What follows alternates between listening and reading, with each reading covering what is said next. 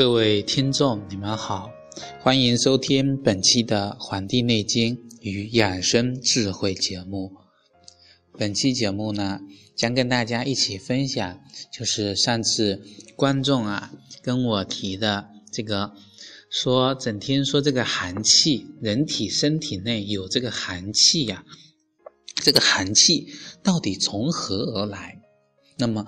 对于讲这个从何而来呀，我们知道它的来处了，那么我们就能从来处方面把它给切断，或者说能够预防，那么对这一方面身体的保健是非常有用的。那么今天啊，就跟大家分享这个寒气的这个知识。我们许多人都知道啊，自然界的寒热呢，是一个温度的概念。我们平常听新闻啊，今天多少度？多少度？这个有时候温度高，有时候温度低。那么它的本质啊，其实就是整个大自然的气的无规则运动的这个剧烈的程度。人体啊，这寒热啊，其实跟大自然是共通的，所以它们是相互联系在一起的。但是，只不过呢，我们的中医认为啊，人的机体呀是由气构成的。那么这团气呀，动则生阳，静则生阴。那么我们就反推出来了，人体呀就是动则生热，静则生寒。那么身体呀有寒气。实其实际上本质就是我们人体的机能啊，偏向于静止了，活力不足的这个表现。那么这个活力呀，可以是由于我们自身啊缺乏这种我们西医所称为的新陈代谢的这个功率，它变慢了。还有一点是我们的阳气不足。不能够很好的温化我们的这个寒，所以才会导致寒气的保留。那么我们人体的体寒的人啊，就是往往就比较怕冷。我们中医称之为胃寒怕冷，手足冰凉。那么脾胃有寒的人啊，就是不敢吃这个偏凉的这个食物。因为一吃这个偏凉的食物，本身已经胃寒了，那么一刺激啊，就造成了腹痛啊、腹泻这个情况，这是脾胃的有寒。那么我们肾有寒啊，我们的肾脏有寒气呀。那么除了腹泻以外呢，小便会变得清长，又清晰又长。那么肝有寒气呀，就会。表现出气逆、有呕吐感，或者表现出人的头点痛的那个情况。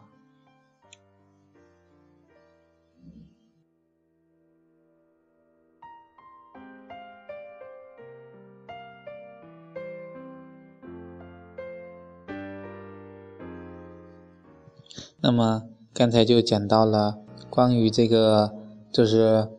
各个人体的方面有寒气呀，我们应该要如何去发现它？到底辨别它们哪里有这个寒气？那么我们接下来就要跟大家讲一讲人这个寒气的来源在哪里。这个来源啊，总体上可以分为有内寒跟外寒。那么寒气的本质呢？我们刚才介绍了是这个人体气机的这个静止。内寒啊，就是因为人体弱造成的气机无力运动，那么一般表现为虚症，比如说这个气短乏力、面色惨白等等。那么外寒呢，是主要由于外界的寒气侵袭到人体的机体了，使我们的机体的内部的气机呀受到了阻力，那么人体的运行就会变得缓慢。这个道理呢，有一个类似，就是把一个生鲜的一个物体，比如说海鲜吧，放到了这个冰箱里面，那么他们由于这个寒气啊，慢慢就变得缓慢，慢慢的僵硬啊，这不就是气机运行缓慢的一个一个比喻吗？那么这个这种情况啊，一般会有两种的发展的趋势。那么体质虚弱者啊，会向寒的方面发展；体质体质这个呃壮实的人啊。正气呢会和外寒进行斗争，那么这个争斗的过程啊，往往伴随着运行的加速，这个就跟我们自然界中暖风跟冷风两者相遇，那么就会造成啊下大雨，那么刮大风这种情况。那么人体呀，人体的正气是阳的。外寒是阴的，两者相斗啊，也会表现出运行加速，表现出热症来。这就是我们中医常说的邪，这个寒邪叫郁而化热。那么人体呀，一旦有一些部位容易啊，有一些部位是特别容易受寒的，这在其他几几期的节目中也跟大家也有提到过。那么。这次啊，也要跟大家再重复的啰嗦一遍，那就是人的腹部。腹部呢是足三阴间循行的这个部位，对寒邪的抵抗力是较弱的。所以啊，我们睡觉，特别是我们知道夏季睡觉，哪里都可以不盖，就是人的肚子、肚脐那个位置一定要盖着被子。所以啊，对寒邪的抵抗力弱的地方啊。睡觉时一定要注意好盖好被子，防止晚上的寒气呀入侵体内，导致腹泻、腹痛的这个情况。其次呢，是人的这个下肢，叫足三阴经，是从人体的下肢内侧这个循行到人的腹部的。那么人的寒邪呀，就很容易从人的下肢啊，沿着我们的这个啊。这个经脉呀，到达这个腹部，有的年轻人啊啊，家里可能装修成的是那种，啊啊，就是砖块的那种类型，啊，所以呀，地板上啊是非常的冰凉的。夏季这种冰凉的情况，还有冬季这种冰凉的情况啊。人们就喜欢光着脚走路，冬季很少，夏季反而是这样子。那么就给人的这个寒邪呀入侵提供了这种方便。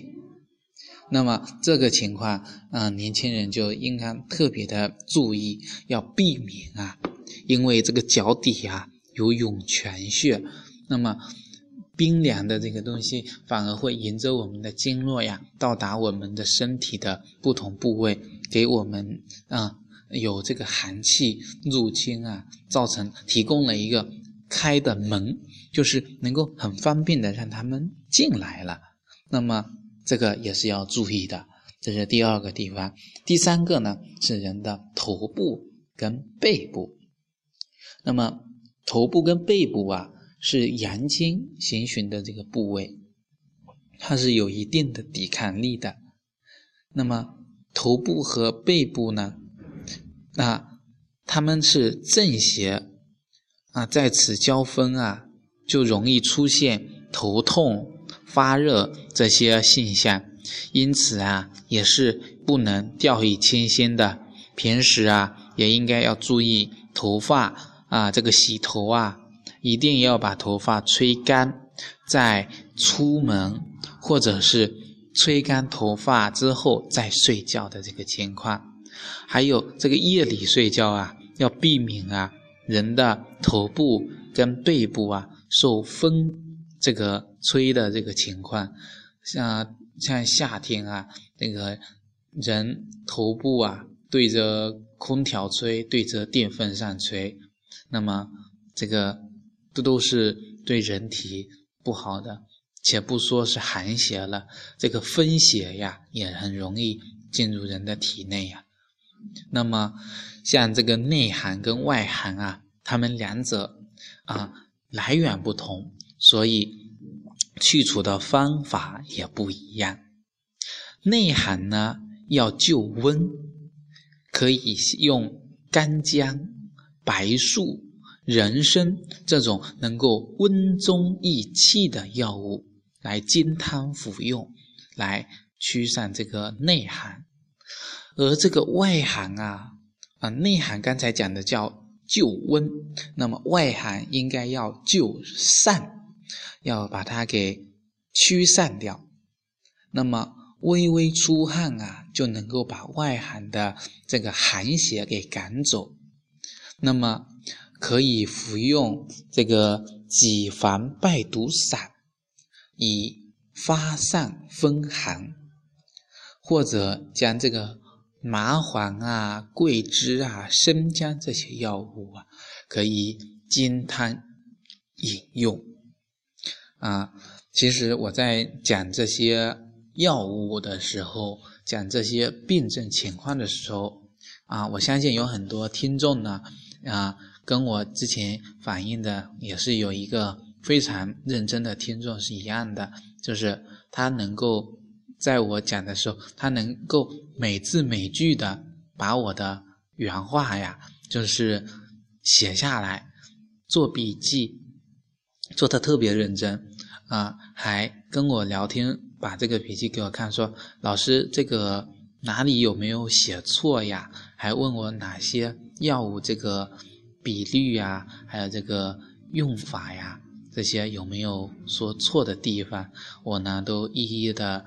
跟他这个指正啊，发现，凡是凡是这些能够非常认真的啊收听我们节目，并且去将这些我说过的一些能够很好的把它给摘抄下来呀，其实这也是一个学习的过程。那么这个过程中的一个外化的表现啊，就是能够在遇到人体的这个。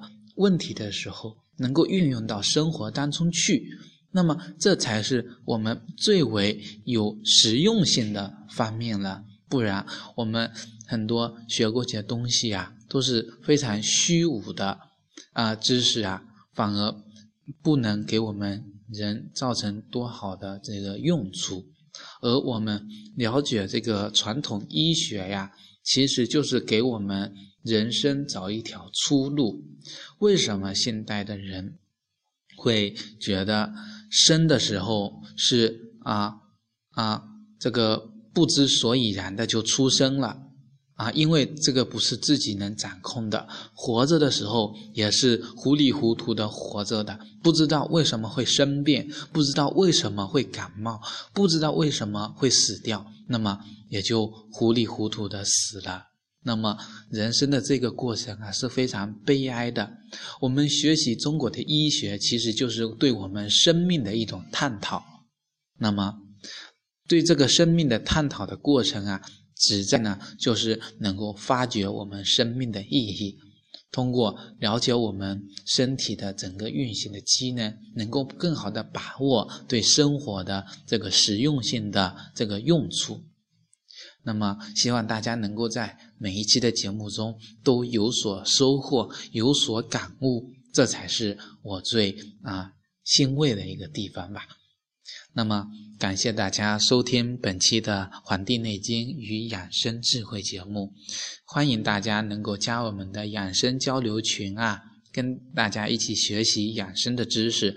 这个 QQ 群号呢，在我们的荔枝 FM 的社区里面。就有，还有啊，也希望大家能够订阅这个微信公众号。